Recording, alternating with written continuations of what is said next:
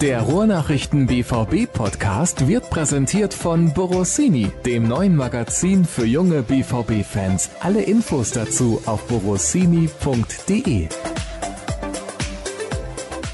Mensch, Klavi, was machst du eigentlich so den lieben langen Tag über? Abhängen. Nichts anderes als abhängen. Homeoffice durchsaugen, natürlich immer verlässlich morgens nach Zähneputzen und Duschen den Rechner hochfahren, gucken, ob irgendwer was zum BVB aufgeschrieben hat, was wir nicht wissen und vielleicht auch aufschreiben müssen. Ansonsten natürlich jeden Tag gucken, dass wir noch irgendwas Schwarz-Gelbes angraben und bis jetzt gelingt uns das trotz weniger harter neuer Nachrichten ganz gut.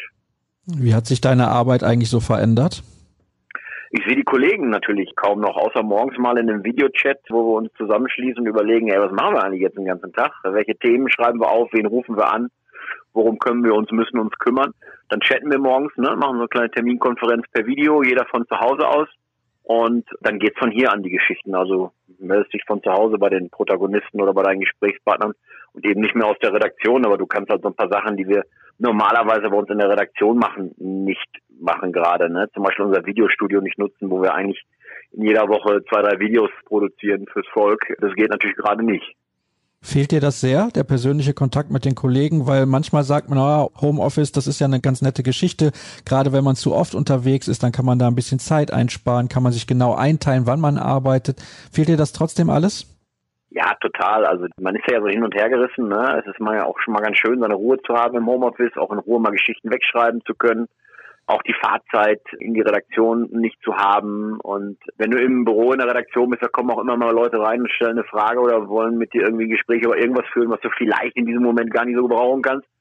Das ist zu Hause anders. Da kannst du in Ruhe, zumindest zumeist in Ruhe arbeiten. Andererseits der soziale Kontakt zu den Kollegen einerseits und auch das gegenseitige, hey, was hältst du von der Idee oder der hört, du telefonierst mit einem und ruft dann über die Bänke, ey, frag ihn nochmal das und das. So dieses quasi Brainstorming im Raum, dass man immer so neue Ideen gemeinsam entwickelt, das fehlt natürlich in diesen Tagen. Und eigentlich ist es ja in diesen Tagen auch besonders wichtig. Ne? Es sind da eben keine Spiele und keine Trainingseinheiten oder sowas, wo man automatisch schreibt, sondern die Geschichten jetzt, die wir anpacken, sind ja wirklich die, die aus Ideen heraus entstehen und nicht eben aus Terminen oder, oder Spielplänen. Fehlen dir auch diese komischen Macaroni al Tonno, die du dir immer mitbringen lässt? Nicht immer, aber ab und an könnte ich die schon vertragen. Also meine Frau kocht natürlich überragend. Wenn ich dran bin mit dem Kochen, dann gibt's meist so einfaches wie Spaghetti Bolognese oder Schnitzel Pommes. Wenn meine Frau allerdings am Herd steht, dann ist es ein Genuss, mittags zu Hause zu sein. Oh, das ist aber ein Lob, das man sehr, sehr gerne hört. Hast du ja auch ein paar Blumen noch gekauft? Musstest du was gut machen, klar wie? Nee, überhaupt nicht. Überhaupt nicht. Also ich lebe ja antizyklisch. Ne? Andere Männer bringen zum Hochzeitstag Blumen mit. Ich mache das an jedem anderen Tag außer am Hochzeitstag. Ah ja, natürlich, alles klar. gut, dass die Ruhrnachrichten so gut bezahlen. Und jetzt kann ich auch endlich die Hörer begrüßen. Schön, dass ihr mit dabei seid in der 211. Ausgabe des BVB-Podcasts der Ruhrnachrichten. Und ja, wir haben mal mit ein bisschen lockeren Themen angefangen, wobei ich finde das irgendwie wirklich schade. Mir fehlt das auch sehr, die Kollegen regelmäßig zu treffen. Wahrscheinlich fehle ich den Kollegen nicht, aber das ist ein anderes Thema. Worüber sprechen wir heute? Wir sprechen über eine Lösung, die Borussia Dortmund gefunden hat, was die Tickets angeht. Und leider müssen wir auch über eine Verletzung sprechen. Das ist eigentlich der blanke Hohn. Dann Axel Sagadou hat sich verletzt, obwohl gar nicht gespielt wird und obwohl nur ein bisschen trainiert wird. Und Mario Götz hat den Berater gewechselt. Der steht jetzt endgültig von einem Abschied. Wir sprechen darüber, ob die Leute überhaupt noch diese alten Spiele sehen wollen, die jetzt überall übertragen werden. Über das, was in Zukunft passiert bei den Ruhrnachrichten. Und damit meine ich nicht, was in zwei, drei Jahren mal passiert, sondern was jetzt in den nächsten Tagen auf euch zukommen wird. Und tatsächlich hat uns eine Hörerfrage erreicht. Sollen wir mal mit der Hörerfrage anfangen? Das haben wir noch nie gemacht. Ja, sehr gerne. Gut, dann werde ich die Frage von Andreas mal stellen. Wann glaubt ihr, wird Vereinsfußballsport für Amateure, also auch in den Kreisligen, wieder erlaubt sein? Beziehungsweise zumindest Training? Und hängt das mit der Entscheidung, wann die Bundesliga wieder spielen darf, zusammen? Wie wird beim BVB trainiert? Nur mit Abstand oder auch mit Spielformen, teilweise mit Zweikämpfen. Vielleicht kannst du das alles mal ein bisschen kurz darlegen, was das aktuell für Auswirkungen auf das Training hat, dieser Coronavirus. Und natürlich auch der erste Teil der Frage, glaubst du, es kann dann irgendwann auch in der Kreisliga wieder gespielt werden, wenn zumindest in der Bundesliga gespielt wird? Rein theoretisch, ohne Zuschauer ist das ja möglich rein theoretisch ohne Zuschauer wird das vielleicht möglich sein, wobei man dann einen Unterschied machen muss dass wir eben über zwei Dinge reden. Wir reden zwar über dieselbe Sportart, über Fußball, wir reden aber beim Profitum über Berufsausübung Und bei dem anderen reden wir über Hobby. Also egal, ob wir über Oberliga oder über Kreisliga reden, letztlich ist es Breitensport Hobby. Und das ist was anderes, als wenn ich in der Fußball-Bundesliga im Profifußball eben eine Berufsausübung bewerte. Und deswegen sind das zwei Paar Schuhe, die man nicht so wirklich hundertprozentig miteinander vergleichen kann. Soll heißen, wenn die Bundesliga wieder spielen darf, obwohl Zuschauer nicht zugelassen sind, dann ist es das eine. Das heißt aber nicht, dass dann gleichzeitig die anderen Fußballer wieder spielen können, weil es ja eben um Hobby und Freizeit geht und nicht um einen Beruf, den jemand ausübt zum Geld verdienen. Und das sind klare Bewertungsmaßstäbe, sodass ich eben glaube, stand jetzt, dass alles unterhalb des Profi-Berufsfußballs bis zum Herbst auf keinen Fall stattfinden wird. Also ich glaube, dass alles, was wir an Amateurfußballligen kennen, dass die jetzt in den nächsten Tagen entscheiden, dass die aktuellen Spielzeiten abgebrochen werden, dass man sich verständigt auf Auf- und Abstiegsregelungen und dass dann erst zur neuen Saison wieder gespielt wird und da glaube ich auch später als gewöhnlicherweise, weil ja eben jetzt auch bis zum 31. August sämtliche Großveranstaltungen bundesweit verboten und untersagt sind.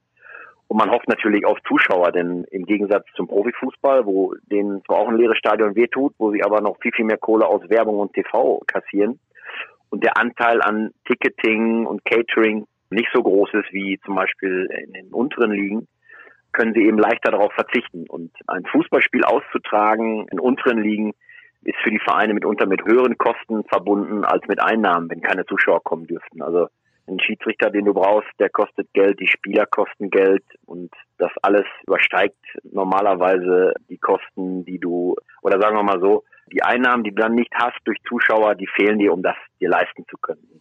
Deswegen glaube ich, Fußball in Amateurligen erst ganz, ganz spät im Jahr und der Berufsfußball ohne Zuschauer wird, sofern bei Corona nicht noch was Heftiges passiert, dann eben ab dem 9. Mai vermutlich wieder laufen können.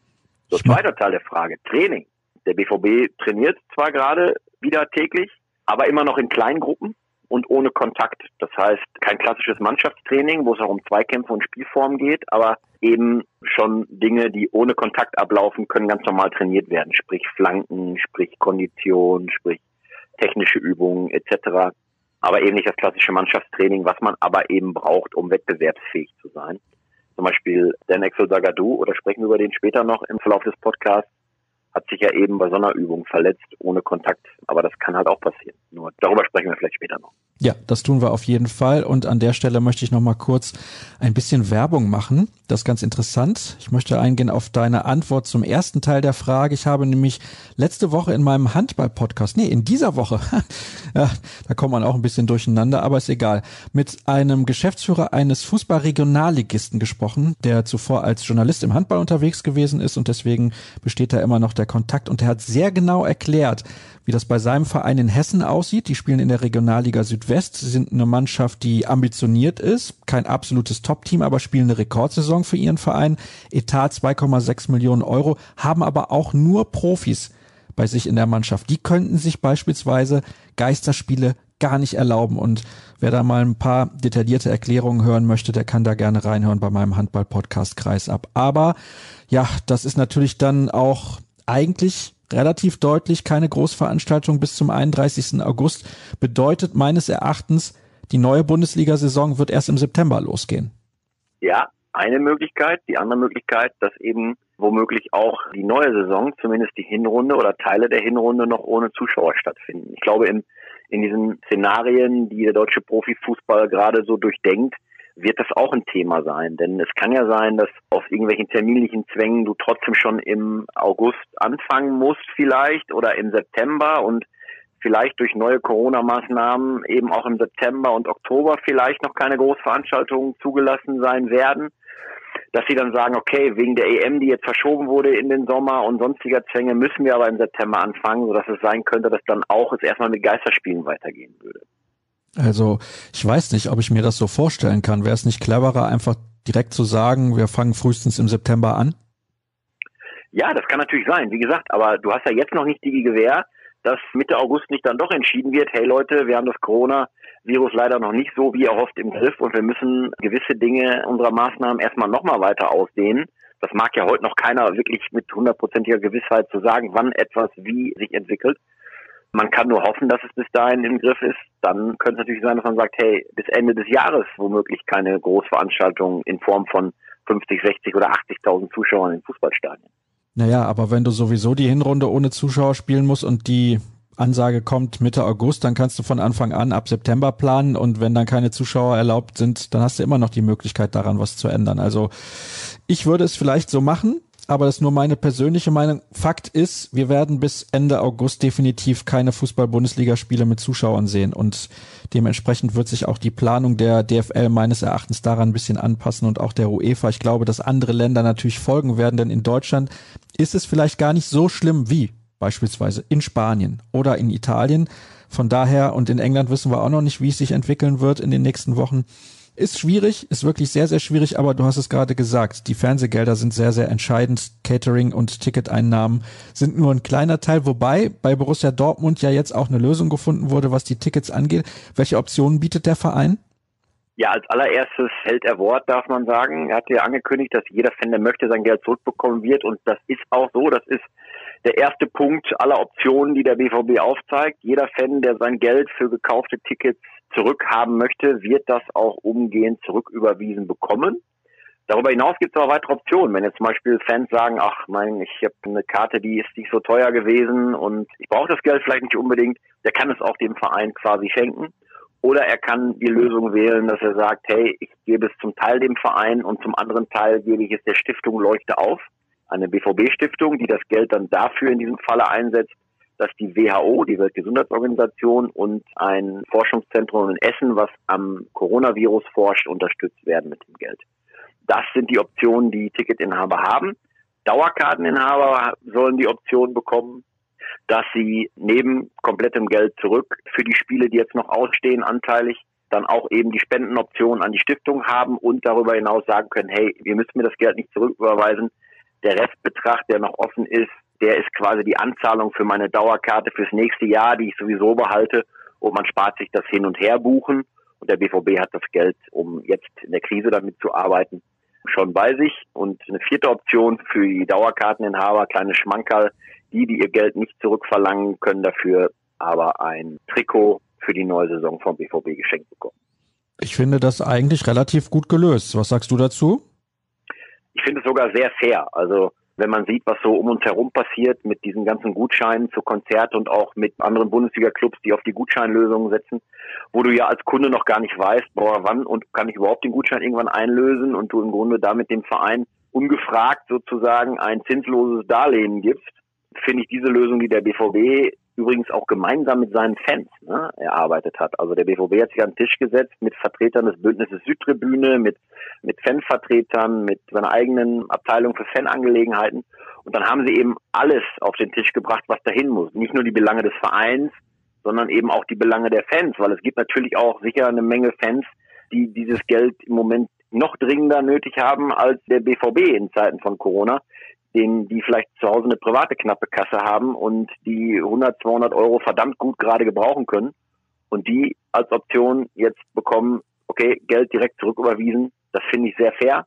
Wo andere, wie gesagt, mit Gutscheinen arbeiten oder noch gar nicht gesagt haben, was mit dem Geld passiert, finde ich, wenn ich mir die Option anschaue, dass es da keine Verlierer in diesem Ticketplan gibt. Also ich habe es gerade gesagt, ich halte die Lösung für relativ gut und fair und dementsprechend gibt's da eigentlich auch nichts zu kritisieren, bin ich ganz ehrlich. Also die Optionen, die geboten werden, sind absolut in Ordnung und wenn jemand sein Geld zurückhaben will, dann bekommt das zurück. Genau, dann bekommt er es zurück und wie gesagt, der, der sagt, hey, nehmen wir mal den, den Steher auf der Südtribüne bei noch fünf ausstehenden Spielen, bei dem es vielleicht um 80 Euro geht, der dann sagt, okay, vielleicht tun mir diese 80 Euro jetzt gerade nicht weh ich spende davon 20 Prozent oder 19,09 Prozent, glaube ich, symbolisch gesprochen, werden da an die Stiftung Leuchte aufgegeben. Die spende ich gerne, kommt einem guten Zweck zu. Dann finde ich das doch auch okay. Also jeder, für mich ist entscheidend, jeder Ticketkäufer kann sich frei entscheiden, was mit seinem Geld passieren soll. Und da finde ich, fairer geht's nicht. Da gibt's aber zwei Vereine, die aktuell ein paar Probleme machen, nämlich, wenn ich das richtig gelesen habe, Paderborn und Wolfsburg ja, zumindest Probleme im Sinne von, sie haben sich noch nicht erklärt, was jetzt mit dem Geld passieren soll. Also als Gastverein verwaltest du ja die Auswärtstickets sozusagen oder das Geld für die Auswärtstickets treuhänderisch. Also du nimmst das Geld für in diesem Falle Wolfsburg und Paderborn ein, Und wenn der Ticketverkauf abgeschlossen ist, dann gibst du denen das Geld für deren Ticket. Solange verwaltest du es treuhänderisch. Das heißt, der BVB kann jetzt das Geld für diese Auswärtskarten Wolfsburg und Paderborn nicht einfach so auszahlen, weil es ihm nicht gehört, sondern es gehört Wolfsburg und Paderborn. Erst wenn die beiden Vereine grünes Licht geben, yo, ihr könnt das Geld an die Fans zurückgeben, dann kann der BVB auch das Geld für diese beiden Auswärtsspiele zurückgeben. Da steckt er aber, so wie er heute mitgeteilt hat, in Gesprächen mit den betreffenden Vereinen und ich gehe auch davon aus, dass das nicht mehr lange dauert, dass auch das Geld dann zurückfließen kann. Also Wolfsburg hat sowieso die Kohle, glaube ich, weil der Konzern dahinter steht, Volkswagen. Und bei Paderborn kann sich doch maximal um 100.000 Euro handeln. Also der Auswärtssektor in Paderborn ist unfassbar kleiner. Passen vielleicht 1.000 Leute rein. Ja, jetzt weiß ich aber nicht. Ich kenne weder den Kontostand von Wolfsburg noch von Paderborn. Jetzt weiß ich aber nicht, wie dringend nötig haben diese Clubs selbst vermutlich relativ kleine Beträge wie die in diesen Tagen. Auch unser Reviernachbar Schalke hat ja heftigste Probleme finanzieller Art. Und die sind auf jeden einzelnen Cent, der gerade irgendwie im Club gehalten werden kann, dringend angewiesen. Das kann ich natürlich auf der anderen Seite schon nachvollziehen. Bei Paderborn wahrscheinlich eher als beim VfL Wolfsburg, da bin ich ganz ehrlich. Kommen wir zum nächsten Thema. Eben haben wir es schon angedeutet, dann Axel Sagadou hat sich verletzt. Kann ja wohl nicht wahr sein. Ja, der Junge hat echt Pech. Also immer wenn er so gerade entweder auf dem Sprung ist oder so wie jetzt zuletzt gerade sich in die Stammelf gespielt hat, auch zu überzeugen wusste, dann verletzt er sich und dann nicht mal eben so Erkältung zwei Tage, sondern eine Verletzung, die ihn wirklich über Wochen wieder zurückwirft, die für ihn bedeutet, dass er sich wieder durch eine längere Reha quälen muss und wieder erstmal zurückkämpfen muss in den Kader, dann irgendwann wieder in die Stammelf. Und das ist für den Jungen echt bitter, weil es eben nicht das erste Mal in seiner noch jungen Karriere ist. Was hat er denn genau? Er hat sich das Außenband verletzt im linken Knie. Genauer spezifiziert das der BVB nicht, aber er hat mitgeteilt, dass sich jetzt die Reha-Trainer mehrere Wochen um Sagadu kümmern werden. Also sprich, erst kommen die Reha-Trainer, dann kommt er zurück ins normale Training und wenn wir das mal zusammenrechnen, dann könnte es sein, dass die Saison bis dann vorbei ist, bis er wieder richtig zugreifen kann im Spielgeschehen. Und das ist für den Jungen echt hart. Passiert ist das im Training. Also Co-Trainer hat eine Flanke geschlagen, Sagadu ist hochgestiegen zum Kopfball und bei der Landung nach dem Kopfballsprung hat er sich das Knie verdreht. Also völlig ohne irgendeine Einwirkung. Die dürfen im Moment, wie gesagt, auch nur ohne Kontakt trainieren. Hat sich das Knie verdreht und dabei hat er sich verletzt. Und das, ja, einerseits für den Jungen bitter, aber auch für den BVB, weil er eben zuletzt eine sehr, sehr verlässliche Stammkraft war. Also mir tut er richtig leid. Ich finde ihn ja auch mega sympathisch und du hast es gerade gesagt, er war eine Stammkraft, eine verlässlich, hat zuletzt sehr, sehr gute Leistung gebracht und diese Dreierkette, die Lucien Favre in der Hinrunde irgendwann dann implementiert hat, die hat auch funktioniert, weil er gut gespielt hat.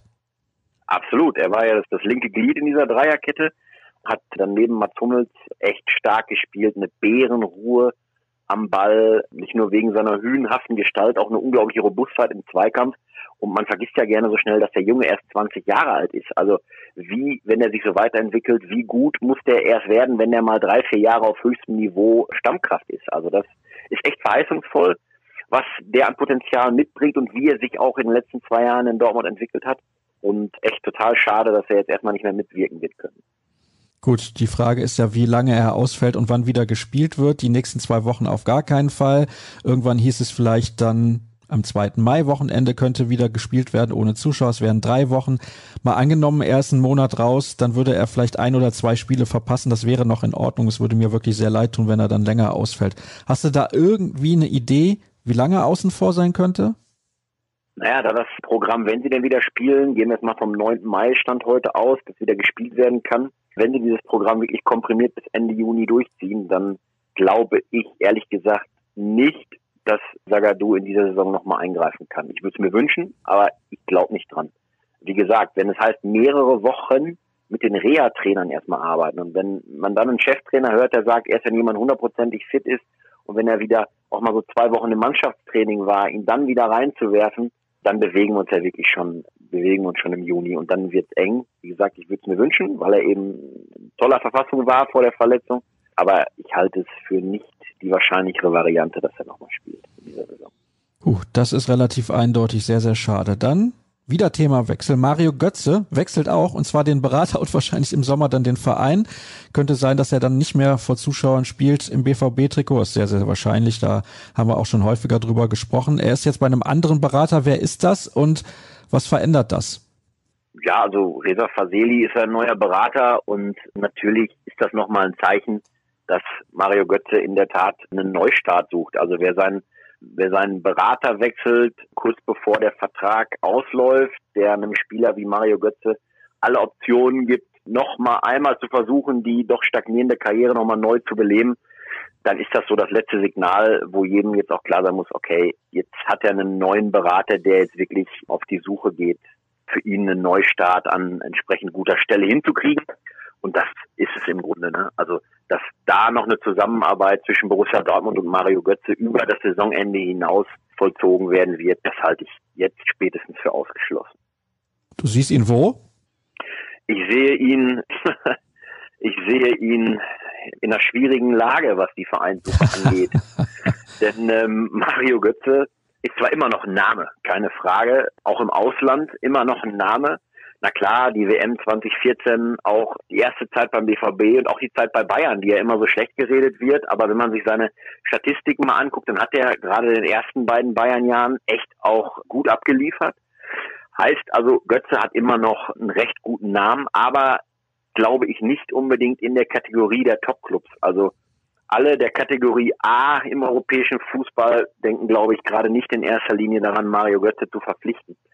Aber die Kategorie B wäre das dann eben. Und da muss er sich eben selbst die Frage stellen, will er im Ausland nochmal einen kompletten Neustart oder eben nicht weit weg von zu Hause eben vielleicht mal in der Bundesliga nochmal das an anderer Stelle versuchen, weil er die Liga kennt, weil er sich hier vielleicht eh schon zu Hause fühlt und nicht noch irgendwo eingewöhnen muss, schon gar nicht in irgendeiner Liga, in der es mitunter sehr verrückt zugeht, wie zum Beispiel der türkischen oder so ja, da ist er in der Tat Herr seiner eigenen Gedanken und muss dafür sich die richtige Entscheidung treffen, die nicht einfach wird. Kategorie B, das würde ja passen zu Bayer Leverkusen und Inter. Ja, das würde passen. Also Bayer Leverkusen, die haben ja auch gerade so, ja, wie soll ich sagen, die müssen ja auch gerade gucken mit Blick darauf, welche Verträge denn im nächsten Sommer bei denen auslaufen. Da sind ja einige bei Leverkusen namhafte, dass man sagen muss, okay, welche davon kannst du verlängern und wen musst du vielleicht jetzt im Sommer verkaufen, damit du noch Ablöse erzielst. Das wird spannend sein, aber alles, was gerade so sich auf dem Transfermarkt bewegt, ist echt total nebulös. Durch die Coronavirus-Krise ist im Grunde ja alles blockiert, alles lahmgelegt, alles, was vorher besprochen oder vorverfasst wurde, ist ja alles erstmal auf Eis gelegt, weil keiner weiß, wie sich dieser Transfermarkt in den nächsten Wochen und Monaten entwickelt. Können Clubs wie Borussia Dortmund davon profitieren? Fragezeichen. Weil Spieler wie Jaden Sancho womöglich dann bleiben, weil große Angebote eben nicht vorliegen jetzt im Sommer, weil alle Clubs mit ihrem Geld haushalten müssen?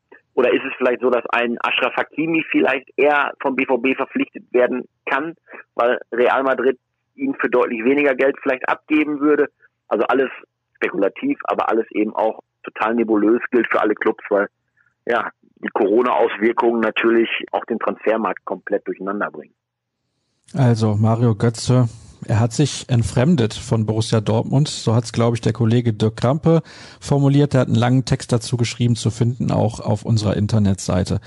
Noch drei Themen haben wir, die wir heute besprechen werden, allerdings alle relativ kurz und knapp. Und eins habe ich mir aufgeschrieben, das finde ich ja relativ spannend. Wollen die Leute die alten Spiele noch sehen? Es wird ja viel gezeigt. Es gab die historische Konferenz bei Sky, habe ich nicht geguckt, weil ich der Meinung bin, das kann doch nicht wirklich wahr sein. Also, dass die da sowas machen, auch immer mit den neuen Kommentaren. Dann gibt's die Retro-Games bei der Zone, auch neu kommentiert.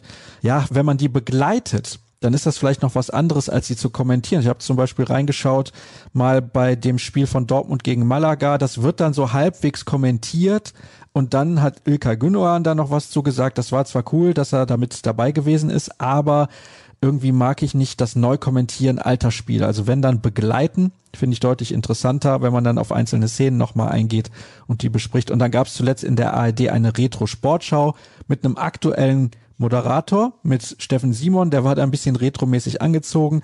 Naja, also dann hätte man vielleicht einfach eine Sportshow von vor 30 Jahren mal wiederholen können. Wie findest du diese ganzen Geschichten?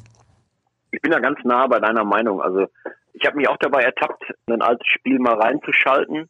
Aber ich bin jetzt keiner, der sich wirklich nochmal das WM-Finale von 1990 in ganzer Länge anguckt. Dazu fehlt mir bei diesem Spielen äh, Spannung, weil ich weiß, wie es ausgeht. Und wenn es bei einem anderen Spiel in das Meterschießen geht, wenn ich dann weiß, ach guck mal, der nächste Elfer geht drüber, mir fehlt da ehrlich gesagt die Spannung. Aber ich bin da bei dir, wenn schon solche Spiele, dann finde ich ganz oder gar nicht. Also dann ganz original oder eben es gar nicht machen. Also es ist quasi so halb in die Moderne bringen oder irgendwie mit einem neuen Kommentar zu versehen. Das finde ich dann auch nicht. Also wenn, dann mag ich es am liebsten, dass es wirklich ein echtes Original ist, was wir aus dem Archiv holen, was ein besonderes Spiel ist und wo es dann auch den Charme hat. Man stellt sich vor, dass WM 50 mit Herbert Zimmermann als Kommentator, das würde heute ein aktueller Kommentator nochmal neu kommentieren. Das wäre ja Gotteslästerung. Also das finde ich, da muss es beim Original bleiben. Das hat für mich deutlich mehr Charme als ein neu kommentiertes altes Spiel. Ja, das kann ich als Herbert Zimmermann Preisträger natürlich absolut unterstützen, was du da gesagt hast. Gar keine Frage. Also wenn, dann bitte so lassen, wie es war und genauso nochmal neu zeigen. WM-Finale 1990, das kannst du dir nicht komplett nochmal angucken. Ein legendäres Spiel. Natürlich ist es ein legendäres Spiel, aber ich habe ja gesagt, also mir fehlt, um wirklich mit Spaß und Freude Stunden vorm Fernseher zu sitzen, fehlt mir ehrlich gesagt da die Spannung bei der Kiste. Wenn ich da mal eine Viertelstunde reingucke, kommen da bei mir so eher so die Erinnerungen hoch, was war eigentlich damals, als das Ding abgepfiffen wurde, was haben wir gemacht in unser kleines Dorf zum Brunnen mit einer Deutschlandfahne, das weiß ich noch. Man hat Leute umarmt, obwohl ich ja noch im zarten Jugendalter war, die man vorher vielleicht nicht freiwillig umarmt hätte. Also daran erinnert man sich noch. Aber das ganze Spiel gucken, das fällt mir, wenn ich nicht gefesselt bin, schwer. Ab und an hakt es übrigens gerade, was die Leitung angeht, kriegen wir aber gleich wieder hin, ist gar kein Problem. Hast du bei der WM 90 Feier deine Frau kennengelernt, die so gut kocht? Nee, da war die erst zehn Jahre alt. Das hm. wäre verboten gewesen damals. Ah, okay, alles klar. Dann habe ich diese Frage nie gestellt. Und weil das gerade so ein bisschen hakte, sind wir umgestiegen von Verbindung zum Festnetz zur Verbindung aufs Handy. Ich hoffe, das klappt jetzt ein bisschen besser. Wir sind aber mehr oder weniger auch am Ende der Sendung angelangt und wir wollen noch ein bisschen schauen auf das, was in den nächsten Tagen so auf ruhrnachrichten.de zu finden ist. Es gibt einmal ein BVB ABC und dann gibt es eine Meisterserie. Vielleicht kannst du mal kurz erklären, was es damit auf sich hat. Ja klar, also so wie TV-Sender sich gerade überlegen, wie kannst du denn Fans die fußballfreie Zeit versüßen, indem du alte Spiele zeigst, haben uns überlegt, hey, was können wir denn zum BVB machen? Damit eben BVB-Fans von uns auch gut unterhalten werden oder ein bisschen spannenden Lesestoff bekommen. Und da ist eine Entscheidung eben, die wir getroffen haben. Wir machen ein Fußball A bis Z zu den Schwarz-Gelben.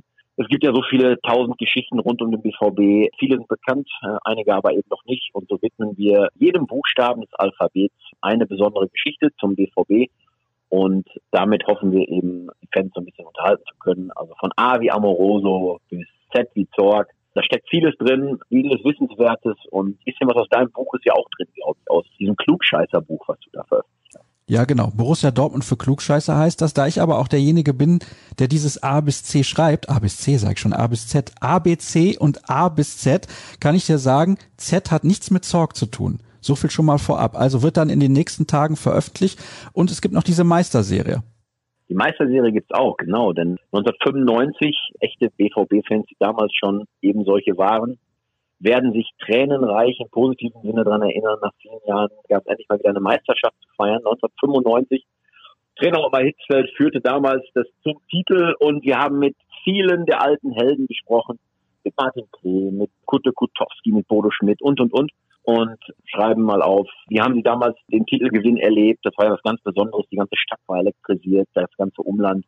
Warum hat der BVB überhaupt den Titel geholt? Was war das Besondere an dieser Mannschaft? Und was machen die Stars, die früheren Stars eigentlich heute? Was haben sie nach dem Fußball gemacht? Das ist wirklich teils launiger, teils spannender Lesestoff, weil die auch etliches so aus dem privaten Preis geben. Also das kann, glaube ich, ganz, ganz viel Freude machen. Mit welchen Legenden hast du da so gesprochen? Nee, das hast du natürlich gerade erzählt, Entschuldigung.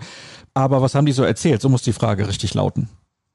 Ja, wie schon gesagt, wir haben ja einen Martin Kreh, der nach seiner Karriere sich zum IT-Experten gemausert hat.